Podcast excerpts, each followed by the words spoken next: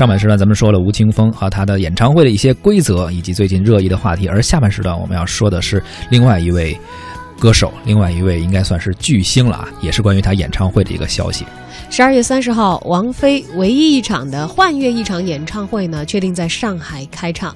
此前很多歌迷都在纠结要不要花高额的钱请上假，打着飞的去看这场演唱会，但是呢，如今的状况是。哎，可能你有钱也买不到票喽。网上流传啊，这场演唱会的最高票价已经炒到了六万两千块，而且是很可能不会公开售票。是的，现在咱们别想说自己想是不是去看，就是你想去看都不一定能看。而且我相信啊，这场王菲啊，我估计她肯定不能让粉丝拍照或者直播了。这么贵的票价，如果要是对我觉得其实如果。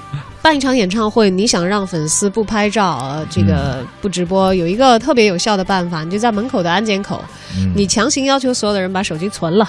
但这可能会引起很多其他的事情。对，但是我相信，如果王菲的演唱会以这样的严格的要求来的话，依然还会有很多人挤破头，就说好吧，我来适应你严格的这个规定，我也要去看一看这样的一个现场。没错，呃，大概在九月份的时候啊，演唱会有一个发布会，王菲的经纪人陈嘉映就宣布说，这场演唱会最贵的定价啊，定价的票价是人民币七千八百元，而最便宜的票价也是人民币一千八百元。要知道，我们平时看一场演唱会或者话剧的话，可能最贵的票也就是一千八百块钱两千多，对，嗯。但是它这个最低就是一千八起步。上面到了七千八，而相信在如今的这个演出市场，黄牛这么猖獗，肯定会有很多被炒上去的价格，被炒到像你刚才说的一个六万多块钱。对，我想起来上回王菲是在五棵松吧，是开演唱会，都好几年前的事情了。当时我看见一个媒体同行的一个稿件，他是这么说的：他说你在五棵松还没有下地铁的时候，就听到地铁站的提示语音。就会说，因为开演唱会人流多，就是王菲的演唱会来疏导这个人流，他的这个周边的警戒呀，以及他的这个交通的压力就已经出凸显出来了。然后他说，他一出地铁就会有这个黄牛问他，呃，这个有退票吗？是有退票吗？高价收。他说当时好像他，因为他做一些调查嘛，就记者们就问，好像据说当时就是最差的座位、最便宜的票，就是你在官方网站上买到的。最便宜的票，一般是倒手到，对对对，倒手到黄牛手里是不会低于一千两百块钱卖出去的。他说这就是王菲的行情。是。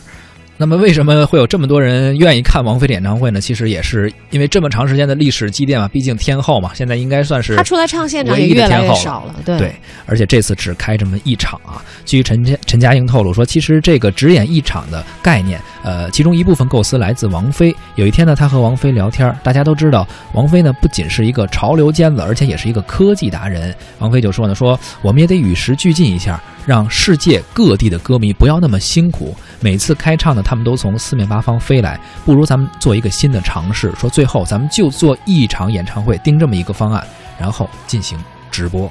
这会儿观众就不受场地的座位限制了，同时在线的可能有数十亿也说不准啊。是，全世界都会有王菲的歌迷嘛？而买不到票的朋友啊，就可以通过网上同步去看这个演唱会。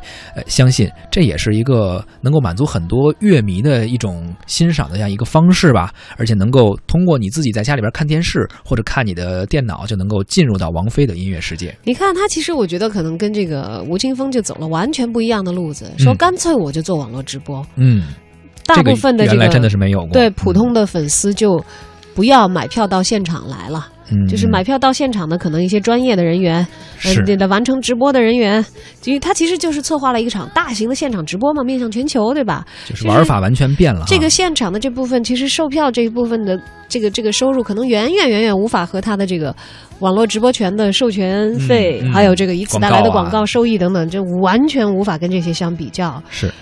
网上呢也看到了乐评人的评论啊，有传闻说王菲的演唱会以高贵冷艳著称，呃，从来不说什么和音乐无关的一些暖场词。其实我们也有印象，每次就是唱完歌就是一句谢谢就罢了啊，极其的低调，而且非常的简单。其实这种说法也过于夸张。其实后来王菲开了微博之后，我们发现王菲也挺能聊的。作为一个北京是北京姑娘吧，还是挺贫的，对。但是呢，亲民活泼的一面，其实可能就是在演唱会之外的地方体现。对对对，但是呢，就是后来呢，有很多的演出可能因为主题性太强，或者说他的风格气质已经呃确定成这个样子，所以在演唱会的时候呢，可能没有太多的呃互动的桥段，甚至嘉宾驻唱的嘉宾都很少请，只是自己一个人。而这样的一种方式，其实也培养了很多自己的死忠的歌迷。我喜欢你，就是喜欢你的音乐，我来这儿就是欣赏你的音乐的。对我不是来听你说，来后面的朋友你们好吗？来一起唱。就是王菲几乎不在他的这个演唱会上玩这一套。对，而且呢，时隔这么多年，王菲开演唱会开的非常少，而这次又只开一场。呃，很多人呢也对过去的王菲充满了。呃，回忆的这种渴望，也对现在的他和充满了一种期待吧。就只开一场演唱会的王菲会是什么样子？所以，即便票价标的这么高，也会很快抢光的。也相信王菲能够。保持自己不变的风格，把这个整个全场 hold 住啊！如果我们买不到票的话，可能在家里面或者用网络呀等等，有什么途径去通过看一下直播也可以。你知道这有可能会成为有史以来我第一次看的王菲的演唱会，因为以前我都没有去买票去过现场，也也麻烦嘛，也不好买嘛，我也没有就说狂热到会。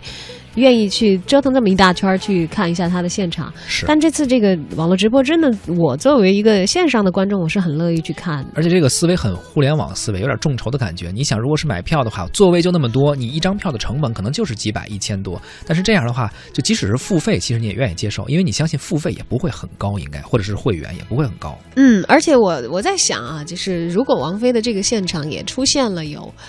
有人拿手机来拍啊，闪光灯啊等等，这样的话，他会不会很在意这个事情？然后他会不会也觉得这个干扰到他的演出？因为其实仁者见仁，智者见智啊。这个很多艺人是是不喜欢的。我们刚才讲过，吴青峰是绝对有他的道理的。是，但有很多时候，你知道，就像我们刚才讲的，道理是一回事，好像大家这个 很多人。